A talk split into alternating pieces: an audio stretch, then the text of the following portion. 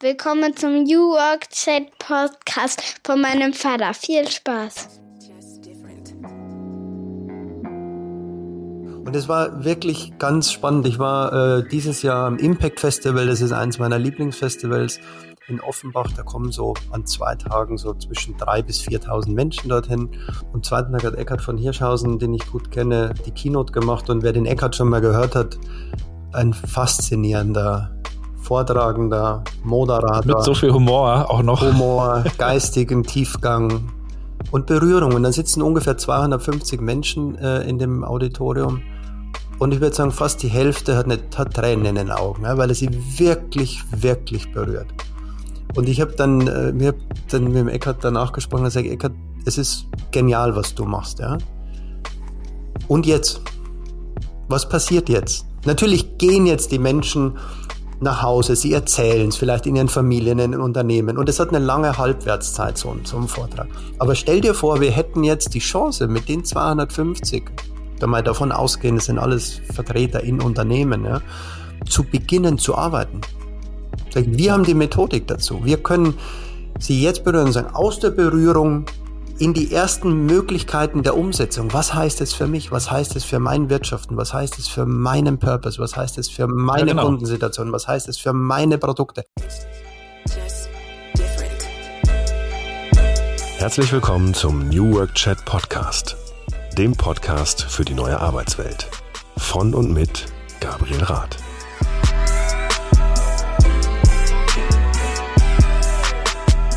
Damit moin und schöne Grüße aus Rostock City.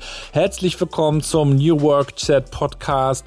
Ich bin Gabriel, freue mich, dass ihr wieder eingeschaltet habt. Ich moderiere das Ganze hier seit 2018. Hier geht es um die verschiedenen Facetten der neuen Arbeitswelt. Ich bin Vater von drei Töchtern und finde, wir sollten alle mal schauen, was wir für eine bessere, menschenfreundlichere Arbeitswelt tun können.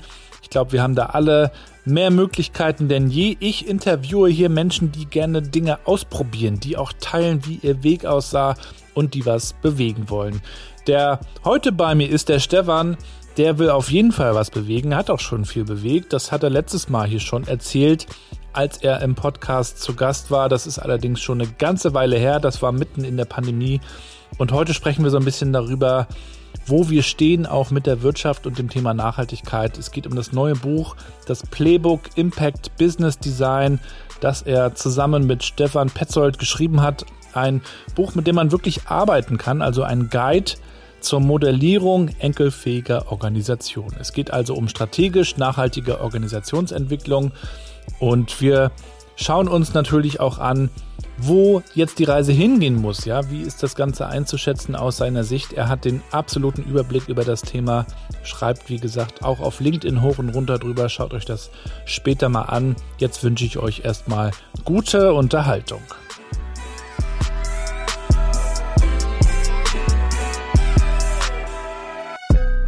Diese Podcast-Folge wird präsentiert von Deskly, eurer neuen Desk-Sharing-App. Ich weiß nicht, wie es euch geht. Ich genieße ja die Flexibilität. Mal arbeite ich zu Hause, mal unterwegs und manchmal bin ich auch gerne im Büro. Und wenn ich ins Office fahre, dann verabrede ich mich ganz gern mit meinem Team oder mit anderen Kollegen und Kolleginnen. Und ich würde auch gerne für mich sicher haben, dass ich einen guten Platz habe. Und da kommt also Deskly ins Spiel, denn die App bietet euch die Möglichkeit, dort einen Platz zu buchen, einen Raum oder auch einen Parkplatz, wenn ihr mögt, denn all diese Ressourcen können dort eingespeist werden. Das heißt, die Räume und die Büros an sich können besser genutzt werden, das Ganze kann besser ausgewertet werden und so kann man sich also auch überlegen, wie nutzt man die Fläche und dann muss sie eben auch nicht leer stehen. Das Ganze lohnt sich und ist auch sehr, sehr einfach zu bedienen. Ihr könnt es auch in eure bestehenden HR-Plattformen, ob das Personio ist oder eine andere Geschichte, integrieren. Es gibt also da bestehende Schnittstellen. Ihr könnt es natürlich 30 Tage kostenlos ausprobieren. Und wenn ihr sagt, das ist was, gibt es einen fetten Rabatt für alle Hörer und Hörerinnen des New Work Chat Podcasts, nämlich 40 Prozent, ja, nicht 10, nicht 20, sondern wirklich 40 Prozent auf das erste Jahr. Dazu gibt es eine Page, auf der ihr Deskly mal kennenlernen könnt. Die packe ich euch in die Show Notes. Und wenn ihr wollt, dann geht auch einfach mal auf der Website vorbei. Deskly, geschrieben D-E-S-K.L-Y. So, und jetzt springen wir rein in die Folge mit Stefan Grabmeier. Viel Spaß. Ja, und damit moin und willkommen zu meinem Podcast New Work Chat. Ich freue mich, dass der Stefan wieder da ist. Schöne Grüße aus Rostock. Sehr schön. Rostock City, sagst du immer. Äh, Finde ich immer ganz spannend in deinem Podcast. Herzliche Grüße aus Bonn. Ja. Bonn City? Bonn, Bonn City, Bonn Suburbs, ja, also im Großraum Bonn, genau. Bonn ist ja so total verhaftet mit der alten Politikwelt, aber da gibt es bestimmt auch noch, und dem Museum für Geschichte, ne? Das gibt es ja auch noch. Das Haus der Geschichte, genau heißt Haus das. der Geschichte. Also nicht nur das, aber viele tolle Museen, äh, mhm. die, U, die UN, ja. Ah, ja. Natürlich die Geschichte des Bundestags. Äh, ja, also es ist ein sehr, eine sehr schöne, eine sehr schöne Stadt mit viel Geschichte und viel Verbindung äh, zur neuen Hauptstadt. Äh, das spürt man hier. Du warst ja schon mal hier im Podcast. Ich habe nochmal nachgeschaut. Im August 2020 haben wir gesprochen und okay. mir ist ja auch noch der Fauxpas damals passiert, dass ich die erste Aufnahme verkackt habe. Es hat einfach irgendwie nicht recorded oder ich hatte die gelöscht. Ich weiß es gar nicht mehr. Und dann warst du mhm. aber total cool und meintest, du machen wir halt noch eine. Das fand ich Fand ich sehr schön. Das war gelebte Fehlerkultur. Ähm, ist mir danach auch nicht mehr passiert. Man darf ja einen Fehler machen, wenn, man, wenn er nicht nochmal passiert, ne? Genau, das ist doch gut, siehst du? Ja. Und du sprichst offen drüber, ist ja auch gut. Warum nicht, ne? Wenn das jetzt nicht der Dauerzustand ist, dann geht das ja. Naja, und mhm. da waren wir so mitten in der Pandemie, mitten mhm. auch im ersten Jahr, da war ja auch nochmal alles besonders. Für mich fühlt sich das schon wieder sehr lange her an. Wie ist es für dich? Mhm. Sehr. Ich hatte zwar jetzt selbst gerade wieder Corona, also das zweite Mal. Beim ersten wie beim zweiten Mal hat es mich nur leicht erwischt, so zwei, drei Tage ein bisschen schlapper. Ähm, also Gott sei Dank. Also das war so ein Flashback, so hatte. Aber ansonsten ist für mich schon weit weg, weit weg. Hm. Also dieses Jahr ähm, ab Frühjahr bis jetzt, wir sind jetzt im Dezember, ich bin ja viel auf Veranstaltungen, also das mache ich immer so, also was findet bei und mit Kunden vor Ort statt und was findet in reellen Veranstaltungen Präsenz statt und das hat sich schon angefühlt wie 2019. Ja. ja. Vielleicht kannst du meiner Tochter, falls sie es vergessen hat, nochmal erklären, was du so tust. Ich bin sicher, du hattest das da auch schon getan, aber mittlerweile ist sie ja zehn, also jetzt genau. darfst du das mal äh, ein bisschen äh, in einen neuen Kontext setzen. Was würdest du sagen? Was machst du so? Ja, also, ähm, ich nenne mich Future Designer und habe eine kleine Agentur, eine kleine Beratungsagentur. Und wir machen zwei Dinge. Das eine Thema ist, über die Zukunft nachzudenken und Unternehmen helfen, die zu gestalten. Und das kannst du dir vorstellen, wie wenn du dir die tollsten Dinge ausdenkst, wie deine Zukunft aussieht und welche Bilder du daraus machen kannst. Also Zukunftsvorstellung hat sehr viel mit Bildern zu tun und ich glaube, das kennst du sehr gut. Wie, sag mir nochmal den Namen bitte. Mathilda. Die Mathilda, genau. Ähm, also stell dir vor, du malst ein Bild über die Zukunft, wie du in fünf Jahren, ja, wie deine Schulzeit aussieht, wie deine Family aussieht, wie deine Geschwister aussehen, was dein Papa da macht, ja, so kann man sich das vorstellen.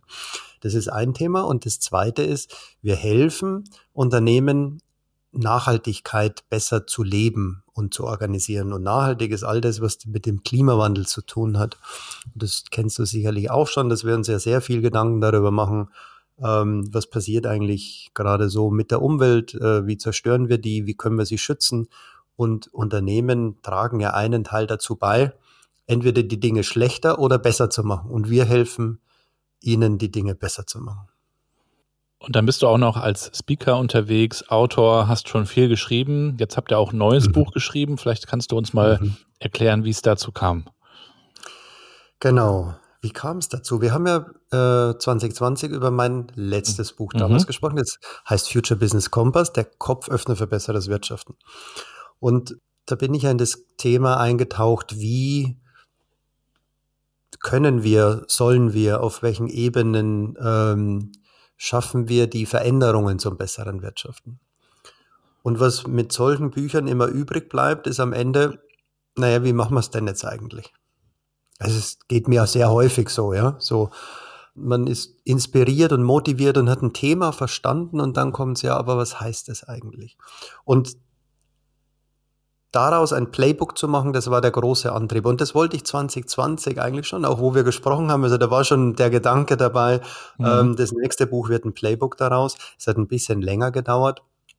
Jetzt, wenn ich von, äh, von ich, von wir spreche, wir heißt Stefan Petzold und ich. Wir beide haben das Buch gemeinsam geschrieben, weil ich äh, mit dem Gedanken des Transformations Frameworks, was wir dort beschreiben, äh, zu ihm gegangen bin und gesagt hat, guck dir das mal an, sei mal ein Sparringspartner, wenn du Lust hast. Und wir sind dann sehr schnell übereingekommen, dass wir das Buch gemeinsam machen. Also das Buch heißt Impact Business Design, der Guide zur Modellierung enkelfähiger Organisationen. Und es geht um die Umsetzung. Wie können wir es in unseren Organisationen umsetzen, dass wir die Organisation auf das nächste Level entwickeln. Hm. Über Transformation wird ja viel gesprochen. Nur was damit gemeint ist, ist eben die Frage, die einen denken an die digitale Transformation, andere sind bei der agilen Transformation, dann haben mhm. wir die mhm. nachhaltige. Ihr betrachtet das aber alles irgendwie zusammen, könnte man sagen. Mhm. Ähm, da kommt jetzt so der systemische Blick mit rein. Also im systemischen wissen wir ja, dass die Dinge alle miteinander zusammenhängen. Also dass wir ein System ja in seiner Gänze und in seinen Einzelteilen und in, in den Dynamiken ja, seiner einzelnen Elemente betrachten müssen. Und mein roter Faden im Berufsleben ist ja die Transformation. Mhm. Also ich habe es schon jeher sehr viel darin arbeiten dürfen, Unternehmen und Menschen zu begleiten, ihren nächsten Schritt, ihren nächsten Entwicklungsschritt zu tun. Und die Mechanismen der Transformation sind gleich geblieben die inhaltliche Komponente, so wie du es jetzt sagst, in den letzten 10, 12, 15 Jahren haben wir sehr, sehr viel über das Thema digitale Transformation oder wenn wir in die New Work-Szene schauen, genau Agilität oder ähnliches gesprochen. Jetzt mehr und mehr über das Thema Sustainability, Nachhaltigkeit, Enkelfähigkeit gibt es unterschiedliche Begrifflichkeiten oder sogar über die Twin Transformation, also die digitale und die nachhaltige. Die Mechanismen der Transformation sind gleich und der Kontext ist natürlich das Relevante. Also wo befindet sich eine Organisation und wo sieht, und jetzt kommt das Zukunftsbild äh, wieder ins Spiel, wo sieht sich eine Organisation und mit welchen Schwerpunkten möchte sie sich auf das nächste Level entwickeln. Und das Impact Business Design ist ein generisches Modell, also es ist jetzt kein Nachhaltigkeitsframework, äh, äh, sondern es ist ein generisches Modell, was einer Organisation hilft, in 13 Schritten diesen, diese Schritte zu gehen und diese Reise anzutreten. Wir setzen das in unserem Beratungskontext eben sehr stark in der Nachhaltigkeit. Also 95 Prozent unserer Projekte finden in der Begleitung von Nachhaltigkeitstransformationen statt. Ja, und ihr seid ja auch, oder du bist ja auch äh, nah dran an Startups, also auch an neuen Ideen, die entwickelt werden im Kontext Nachhaltigkeit, Technologie. Jetzt sprechen wir auch viel über künstliche mhm. Intelligenz. Mhm. Gibt es da auch interessante Startups, die sich mit KI und Nachhaltigkeit beschäftigen? Weil wir hören immer viel aus der einen oder aus der mhm. anderen Welt. Ähm, KI ist, eine, ist, ist ein Unterstützer wie überhaupt jetzt Digitalisierung. Und Digitalisierung und KI ist jetzt natürlich, würde ich mal in ein Cluster ja. äh, zumindest setzen. Ja. Und es gibt schon sehr, sehr spannende ähm, Entwicklungen.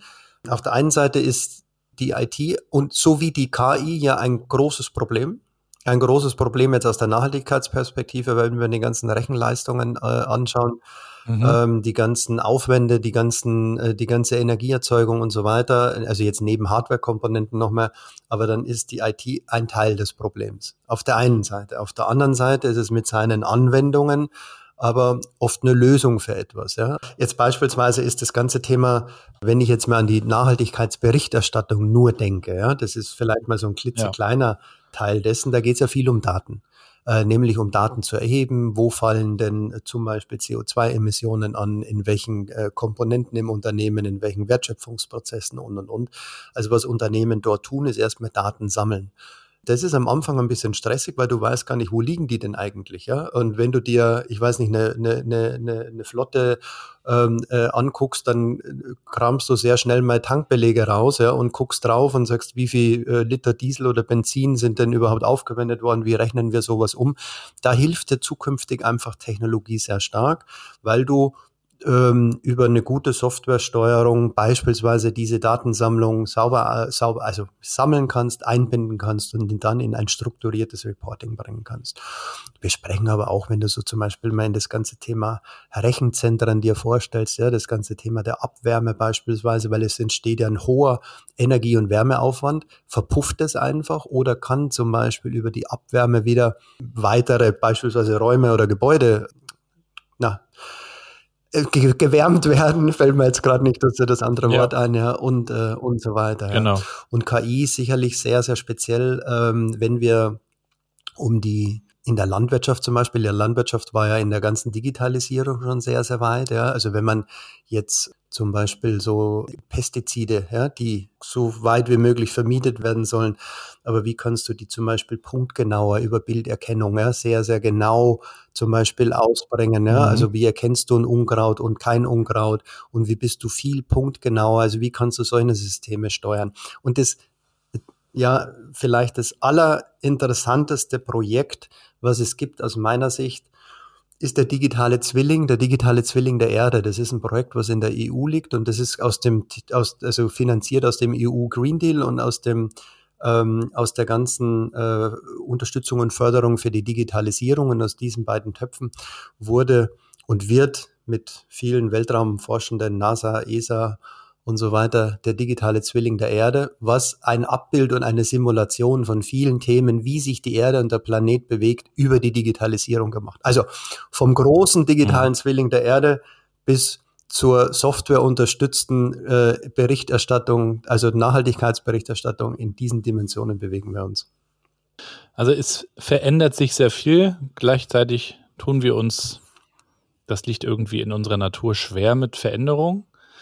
Und die Frage ist also, wie kommen wir so ein bisschen auch in unsere eigene Veränderung? Und da habt ihr ein schönes Zitat am Anfang eures Buches, mhm. das ich mal rausgeholt mhm. habe. Die Menschheit muss alles überdenken, unser Verständnis von der Welt, unsere Art zu wirtschaften, unsere politische Ordnung, unseren Platz im Raum, in Raum und Zeit, unser gesamtes Handeln und unser Verhältnis zu unserem Planeten von Jeremy mhm. Rifkin. Aber trotzdem fällt es uns offensichtlich so schwer, auch wenn wir uns das vielleicht sogar immer wieder so vornehmen, so wie er das ja auch mhm. fordert, ein Stück weit. Was gibt dir aber trotzdem Grund zum Optimismus?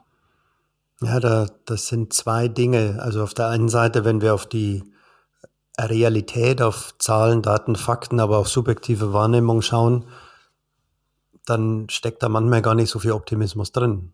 Also mhm.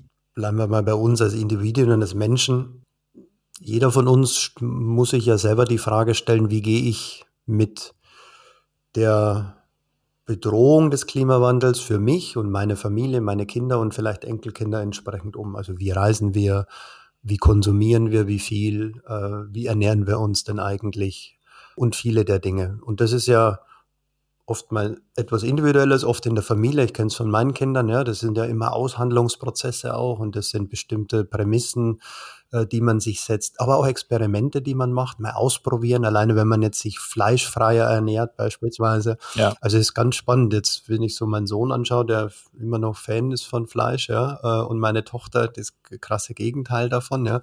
Also wenn man es nur mal familiär, wenn man das jetzt gesellschaftlich betrachtet, ja, also ähm, das mhm. ist eine typische Trend-Gegen-Trend-Position. Aus einer Zukunftsdesign-Perspektive ist es ja immer so, dass du nie einen Trend alleine hast, sondern du ja immer Gegenbewegungen hast. Ja. Und das erleben wir momentan in unseren gesellschaftlichen Diskussionen.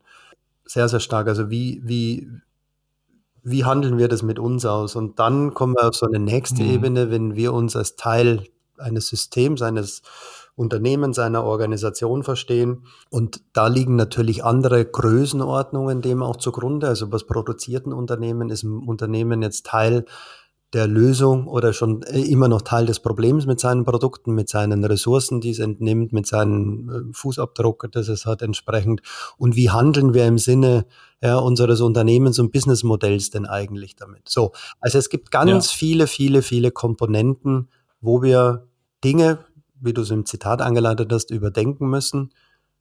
Immer mit der Frage, wofür tun wir das eigentlich, ja? Und was ist der Effekt oder die, die Auswirkung, die Wirkung, die wir damit erzeugen? Also lösen wir ein Problem damit oder sind wir Teil des Problems? Und das ist so eine ganz wichtige Fragestellungen in eine Balance, wo wir uns immer intensiver auseinandersetzen, wirklich auseinandersetzen, weil es sind oft Widersprüche drin, es sind Unverständlichkeiten drin, es sind Ungewohntes mit drin.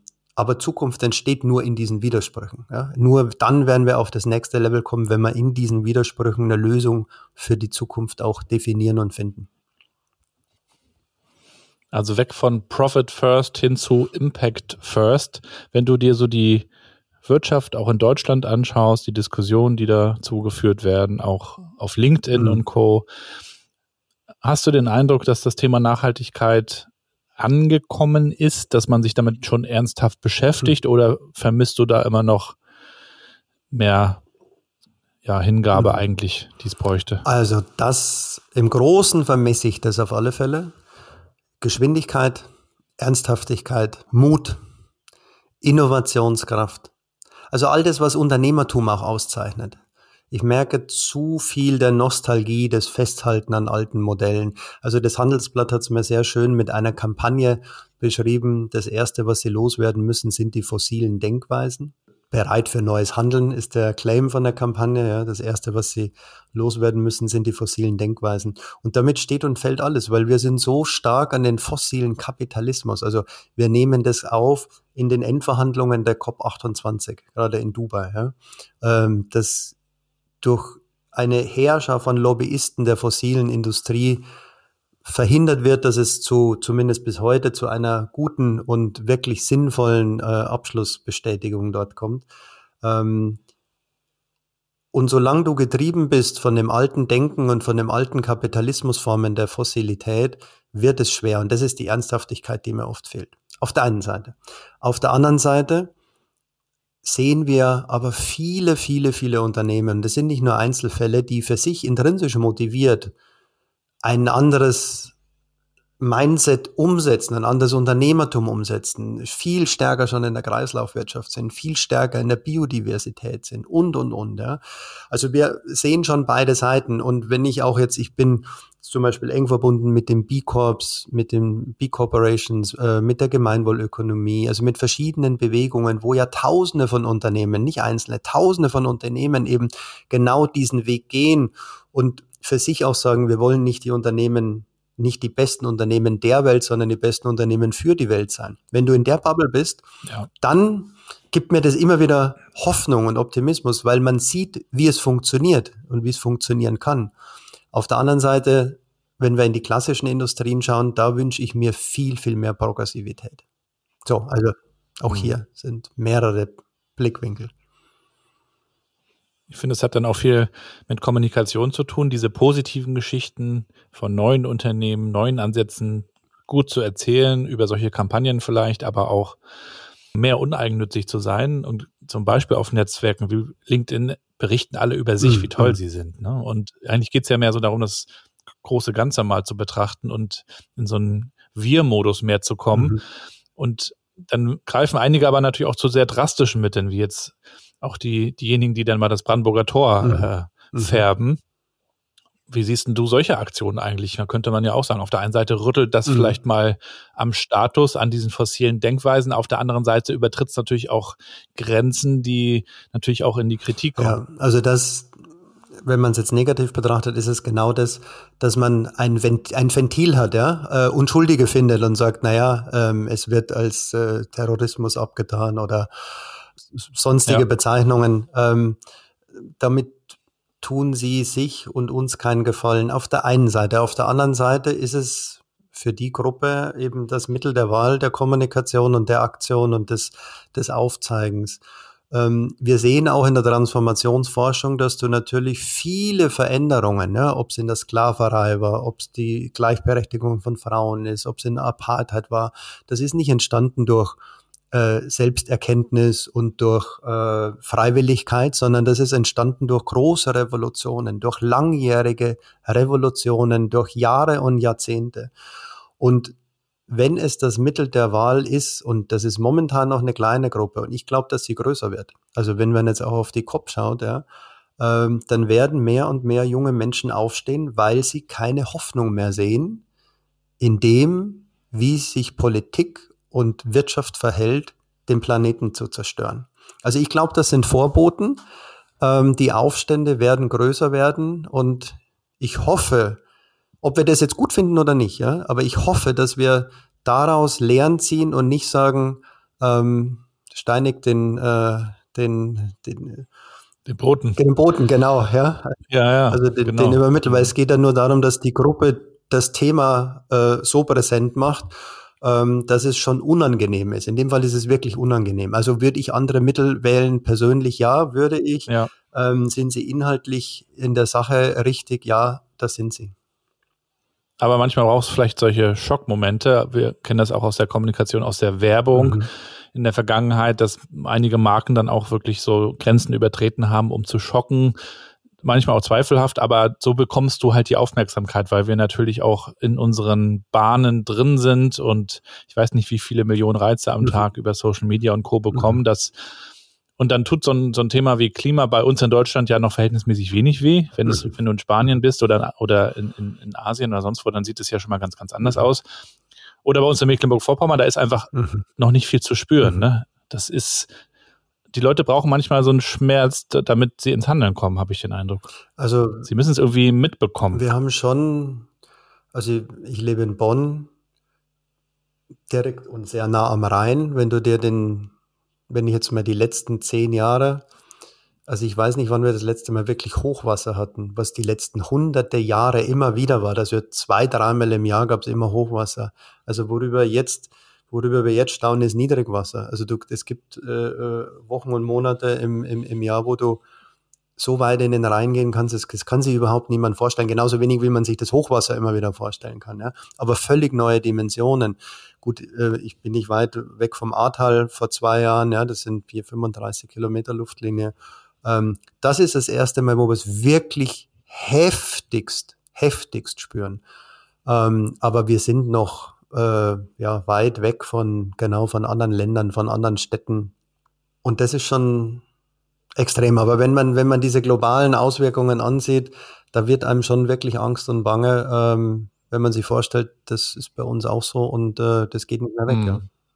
ja, und jetzt habt ihr ja auch dieses Buch geschrieben, damit Unternehmen auch ins Tun kommen können. Denn wir, wir reden ja schon lange drüber eigentlich und jetzt wäre es ja wirklich auch mal an der Zeit, da Schritte zu unternehmen und da gibt ihr quasi wie eine Anleitung ja an die Hand. Vielleicht kannst du uns mhm. die mal so im Groben vorstellen und danach kann man sich das gerne kaufen. Wir tun es auch in die Shownotes, mhm. aber du kannst uns das ja schon mal so ein bisschen vorstellen. Genau, also Impact Business Design ähm, ist ein Organisationsdesign, was wir entwickelt haben. Ähm, genau mit der Hypothese, es, wir wissen alles, wir haben alle Methoden, wir haben alle Theorien, es geht darum, jetzt ins Handeln zu kommen. Und damit möchten wir eine Unterstützung geben. Das ist kein Dogmatismus, sondern es ist ein generisches Modell. Du hast jetzt Impact First statt Profit First. Also wir bewegen uns ja meistens im unternehmerischen Kontext. Das heißt, wir müssen Profite erzielen. Aber es ist die Frage, was steht im Vordergrund? Ist die Profitmaximierung ja. der einzige Hebel ja, oder der erste Hebel? Oder gibt es eben noch weitere Hebel, ähm, die ich in der gleichen Balance entsprechend setze? Ähm, wir haben äh, zwei wesentliche Kerne in dem, in dem Buch. Und das Buch ist ein Medium. Wir haben das Buch gemacht. Wir haben eine digitale Toolbox dazu gebaut. Also du kannst sofort auf dem Miroboard mit allen Templates, wir haben über 35 Templates dort drin, Schritt für Schritt dir das runterladen, in ein Workshop-Konzept nehmen, in Präsenz oder digital. Und wir haben eine Online-Analyse, die nennt sich Impact Profiler. Also Buch, digitale Toolbox, Online-Analyse. Das sind die drei Werkzeuge, die wir, die wir gebaut haben. Im Buch ähm, gehen wir in dem Impact Business Design in drei Phasen und in 13 Schritten, Schritt für Schritt vom Beginn eines Transformationsprojektes ja, bis, das nennen wir die Transparenzphase, dann in den eigentlichen Kern hinein, äh, wo wir uns immer in zwei Perspektiven anschauen, nämlich in der Today und in der Tomorrow Perspektive, wo stehen wir heute und wo wollen wir hin. Also immer diese wieder das Zukunftsbild nach vorne mit einzubringen und das Entscheidende ist ja, was entsteht dort für eine Spannung zwischen Today und Tomorrow. Das kann sein, dass da überhaupt keine Lücken sind, weil es, ein, äh, weil es vielleicht gar keine Veränderung benötigt. Ja. Aber in vielen Fällen, vor allen Dingen, wenn sich jemand genau in so einen Prozess begibt, ja, dann entstehen da Lücken. Und wir sagen jetzt nicht nur Lücke, sondern wir sagen wirklich Spannung, nämlich mit diesen Spannungen, die da sind, Ableitungen zu treffen, Maßnahmen zu treffen, sich dort entsprechend weiterzuentwickeln. Also das Impact Business Design ist ein sehr systemisches Vorgehensmodell. Die weitere Hypothese, die wir aufgestellt haben, ist, dass wir gesagt haben, egal wer systemische Modelle baut, alleine daran werden wir, allein das wird nicht zum Erfolg führen, weil es sehr stark von den Menschen und von den Individuen abhängt, auf welcher Bewusstseinsebene bewegen sie sich. Und wir haben dann ein Modell äh, oder eine Analyse entwickelt, die wir Impact Profiler nennen, wo wir auf Basis von Spiral Dynamics, ich weiß nicht, ob du das kennst oder mhm. hoffentlich im Buch schon mal ein bisschen reingeblättert ja, du hast. kannst auch da gerne noch mal einen Satz zu sagen, für die, die es nicht kennen. Genau, also Spiral Dynamics ist ein sehr, ja, über Jahrzehnte lang bekanntes psychologisches Modell, was die Denk-, Fühl- und Handlungsmuster von Menschen misst. Ähm, vielleicht hat jemand, ich könnte es mir vorstellen, hier in dieser Runde äh, Frederic Laloux gelesen, Reinventing Organizations. Laloux hat es sehr schön in seinen Beschreibungen und Analysen äh, der, der Unternehmen, die er betrachtet hat, mit einbezogen. Es gibt also sieben verschiedene Stufen und diese Stufen sind weder gut noch schlecht, ja, sondern sie beschreiben eben eine bestimmte Situation, eine bestimmte Typologie, die mal eher stärker im Ich-Bezug ist oder stärker im Wir-Bezug. Also ähm, es ist eine sehr schöne, es ist eine über Farbcodes äh, äh, auch entsprechend gemacht. Also ein sehr schönes Modell, wo wir gesagt haben, wow, das nutzen seit Jahrzehnten äh, Unternehmen auf individueller Ebene und auf Teamebene. Und wir haben es gesucht für die organisationale Ebene und haben kein Instrument gefunden. Das gibt es nicht im Markt. Und dann haben wir es selber gebaut mit einem Partner, Profile Dynamics, zusammen, die das eben schon seit über 20 Jahren auf individueller Ebene machen. Und wir haben sozusagen unser Impact Business Design genommen und haben die Spiral Dynamics, die, die, die, die wissenschaftlichen Grundlagen dazu genommen und haben das gemappt und haben eine Analyse gebaut. So kannst du für dein Unternehmen wenn du die organisationale Perspektive einnimmst, eben die Bewusstseinsebenen beschreiben, wieder im Today, und im Tomorrow. Und die beiden Dinge vernetzen wir, also ein systemisches Vorgehensmodell und die Denkfühl- und Handlungsmuster. Und wir glauben, dass die Betrachtung beider Ebenen ein Erfolgsfaktor ist, dass, dass Transformationen besser funktionieren. Und ihr seid dann auch in der Zusammenarbeit quasi, in der Beratung mit Unternehmen quasi unterwegs. Mhm kann ich mir vorstellen, ist es mit den größeren auch manchmal ein bisschen schwerer. Also kon die Konzerne und die Mittelständler haben vielleicht mal eher die, manchmal eher die Power, das auch mal zu entscheiden und umzusetzen. Mhm. Äh, und wir haben ja in Deutschland auch einen sehr interessanten Mittelstand mit all den Hidden Champions, die weltweit einen unglaublich hohen äh, Wirkungsgrad haben. Wie, vielleicht kannst mhm. du uns ein bisschen auch aus eurer äh, praktischen Arbeit dann berichten. Die praktische Arbeit findet tatsächlich mehr in mittelständischen Unternehmen statt. Das ist richtig. Mhm. Es hängt auch zum Beispiel schier mit Größe zusammen. Ja? Wenn du dir große DAX-Konzerne, Riesen anschaust, die eben über 100 oder mehrere hunderttausend Mitarbeiter, dann ist eine Transformation sowieso im Ganzen nicht möglich, sondern es sind ja immer Teile dessen. Ja? Wenn du dir jetzt im Mittelstand gehst und du hast Unternehmen vielleicht mit ein paar hundert Mitarbeiter oder vielleicht tausend, dann sind es ja allein deswegen schon andere Größenordnungen. Das ist das eine.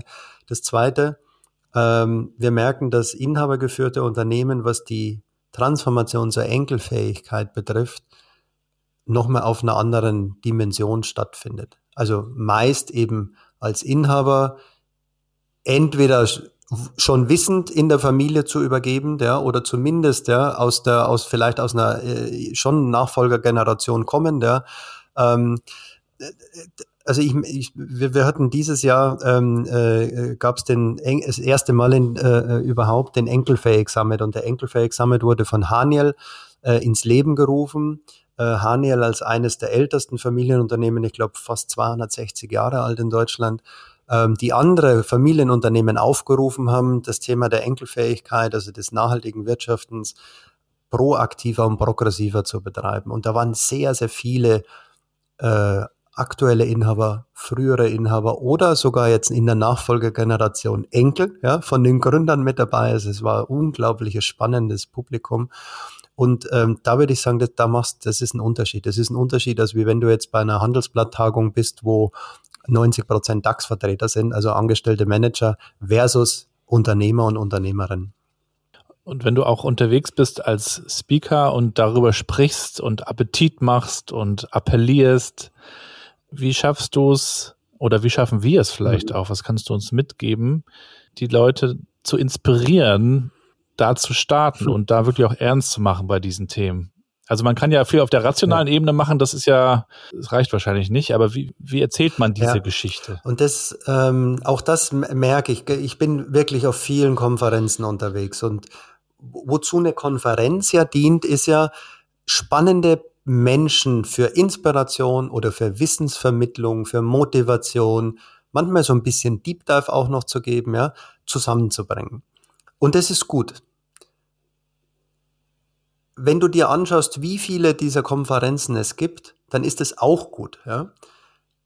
Wenn du dir aber anschaust, wie viele davon die Brücke schlagen für die Umsetzung, dann ist es sehr gering. Und es war wirklich ganz spannend. Ich war äh, dieses Jahr am Impact Festival, das ist eins meiner Lieblingsfestivals in Offenbach. Da kommen so an zwei Tagen so zwischen drei bis 4.000 Menschen dorthin.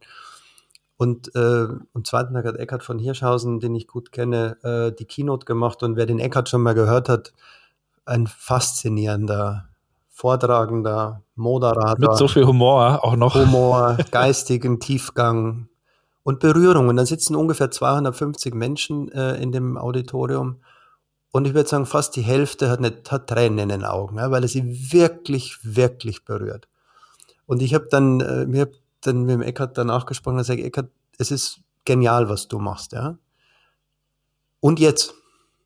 Was passiert jetzt? Natürlich gehen jetzt die Menschen nach Hause, sie erzählen es vielleicht in ihren Familien, in den Unternehmen und es hat eine lange Halbwertszeit, so, so ein Vortrag. Aber stell dir vor, wir hätten jetzt die Chance mit den 250, da mal davon ausgehen, es sind alles Vertreter in Unternehmen, ja, ja. zu beginnen zu arbeiten. Wir ja. haben die Methodik dazu. Wir können sie jetzt berühren und sagen, aus der Berührung in die in die, in die ersten Möglichkeiten der Umsetzung. Was heißt es für mich? Was heißt es für mein Wirtschaften? Was heißt es für meinen Purpose? Was heißt es für meine ja, genau. Kundensituation? Was heißt es für meine Produkte?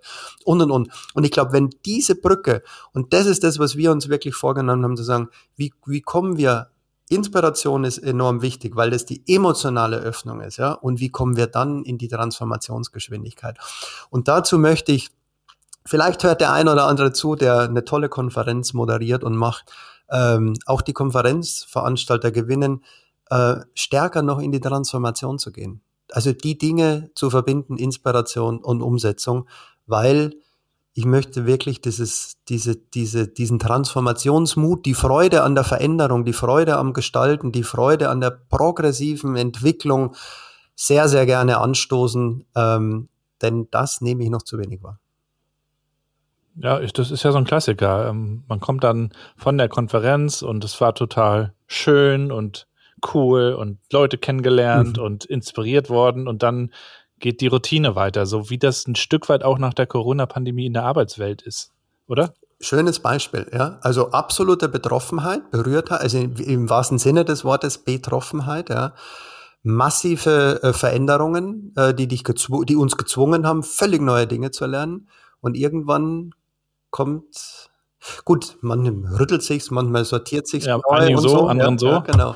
Ähm, ist, ist, ist auch interessant. Also da würde ich gerne, also ich würde aus diesem wirklich das 2024er Jahr gerne unter, den, unter das Motto des Transformationsmutes stellen und so viele Möglichkeiten, wie es gibt, zu schaffen, um ins Ausprobieren zu kommen, ins Eintauchen zu kommen. Weil das merke ich immer wieder. Also wir haben wir haben beispielsweise eine Grafik in, in unserem Impact Business Design, das nennt sich Impact Business Oszillogramm. Also kurz mal zurück im Physikunterricht oszillieren, ja, das ist ja Schwingungen, ja, wie oszilliert etwas? Du bist Musiker, du kennst es sicherlich auch, ja, vom, vom Oszillieren, Schwingungen äh, innen und außen miteinander abzubilden. Und das ist so ein, so ein äh, Kreis von, von sieben, sieben Kreisen, wir nennen die ja Hebel. Und in, diesen, äh, in diesem äh, äh Bild sind die 28 Elemente, von denen ich vorher gesprochen habe, drin. Und alleine, wenn ich mit einer Gruppe in Unternehmen, Menschen, mit denen ich arbeite, da vor dem Bild stehe, und äh, du hast zum Beispiel ein Thema bearbeitet. Du bist vielleicht in einem Leadership-Thema oder du bist in einem Markenentwicklungsthema oder in einem Customer Centricity-Thema oder oder ja. Und du mappst es mal quasi, du hast ein Ergebnis erzielt und mappst es mal auf so eine Landkarte und stellst nur die Frage und sagst, und jetzt lass uns mal das ganze Bild anschauen und mal ganz spontan, wo glaubt ihr, check, sind wir gut oder wo haben wir gerade Dinge erledigt, wo sagen wir, brauchen wir gar nicht antasten und wo sagen wir aber, oh Backe, da sollten wir mal draufschauen. Die Übung dauert 10 bis 15 Minuten. Und alleine, wenn du dieses Bild einmal aufmachst, dann spürst du, du merkst es an den Blicken, du merkst es an der Körperhaltung und sagst, okay, da sind ein paar Dinge, die wir jetzt so sehen, wie die zusammenhängen. Und da sollten wir uns drüber Gedanken machen. Und, und wenn wir diesen Moment schaffen, ja, neben Inspiration dieses, okay, verstanden, da gehe ich jetzt mal ran, ähm, dann glaube ich, ähm, ja, können wir alle gemeinsam noch mehr bewirken. Ein wunderbares Schlusswort. Stefan, ich danke dir, dass du dir die Zeit genommen hast. Viel Erfolg auch mit dem Buch weiterhin. Und für alle, die das weiter mal verfolgen wollen, tun wir natürlich LinkedIn, Website, das Buch selber, alles in die Shownotes. Ich kann es sehr empfehlen. Vielleicht darf ich noch einen, Gerne. Äh, den Gerne. allerletzten Schlusssatz, ähm, weil wir also wir nutzen die Methodiken, ja, also ich habe es vorher gesagt, da steckt ja unser Wissen drin, was wir anwenden in der Beratung und so weiter. Ähm, wir bilden dazu auch aus, also wir bilden seit Oktober diesen Jahres aus. Das ist etwas, was äh, wir uns am Anfang auch nicht vorstellen konnten, aber wir haben gemerkt, wir haben so die ersten die ersten Leser, wie das Buch fertig war, gehabt. Und da haben es ein paar Freunden, ein paar Beratern auch gegeben, die gesagt haben, boah, das ist echt geiler Scheiß, aber auch nichts für einen Liegestuhl, ja. Das ist schon, du musst mhm. dich schon rein vertiefen. Wir würden uns wünschen, ihr würdet dazu mehr noch anbieten. Und das haben wir dann ja. gemacht im Oktober und haben jetzt die ersten drei Ausbildungen, also so bisschen über 30 Menschen, die sich zum Impact Business Designer auch schon haben ausbilden lassen. Und das werden wir 2024 verstärken. Also wir möchten jetzt nicht nur Methoden zur Verfügung stellen, sondern eben diese Methoden auch noch näher an die Menschen bringen über eine Ausbildung. Also wer Lust und Interesse hat, holt euch das Buch, schaut mal drauf, ob das was ist für euch. Ähm, und vielleicht habt ihr Lust, auch in eine Ausbildung zu kommen. Sehr schön. Vielen Dank, Stefan. Vielen Dank, dass ich äh, ja das zweite Mal dabei sein durfte und ich bin ein begeisterter Hörer. Und äh, ich finde es immer gigantisch, wenn du über dein Eisbaden berichtest und sonstige Dinge. Ähm, also sehr, sehr schön. Warst du auch schon mal? Äh, nein, also ich, wenn ich nach der Sauna die kalte Dusche hinkriege, dann bin ich schon froh. Äh, und denke mir aber immer, wow, was ihr da, also du, ihr seid ja eine Community. Die ja, ja, machen. sind ja einige. Genau, genau. Äh, finde ich schon faszinierend. Ja, macht ja auch großen Spaß. In diesem Sinne, Stefan, Alles Gute. gut, ne? Bis bald. Bis bald. Tschüss.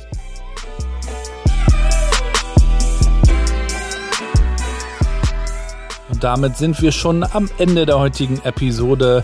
Schaut euch bitte mal an, was der Stefan so alles macht. Also das Buch, die Website, LinkedIn, packe ich euch alles in die Show Notes. Und wenn ihr mögt, dann besucht auch mal meine Webseite. Dort gibt es alle Infos über die Dinge, die mich beschäftigen. Ich blogge darüber. Ich packe euch die nächsten Dates rein, wo ich unterwegs bin als Moderator oder auch Speaker. Ihr könnt mich auch gerne buchen für eure Veranstaltungen. Ich teile die wichtigsten Learnings aus über 200 Podcast-Episoden in einer Keynote und das gerne auch bei euch.